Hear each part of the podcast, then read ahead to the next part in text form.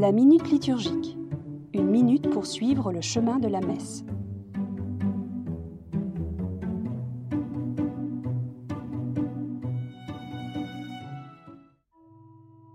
Par Jésus. En célébration, nos prières sont en général adressées au Père. Ce visage aimant de Dieu, c'est le Christ qui l'a fait découvrir. C'est lui qui, venant dans le monde, nous ouvre le chemin qui conduit au Père. En Jésus, Dieu s'est fait plus proche de l'humanité que jamais.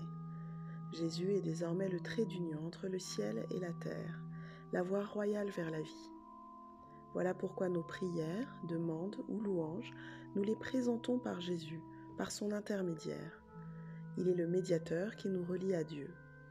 Puis nous mentionnons l'Esprit aussi, car c'est lui qui nous inspire la juste prière, celle qui nous élève et nous établit dans la communion de Dieu, une communion toujours en devenir, aujourd'hui et pour toujours.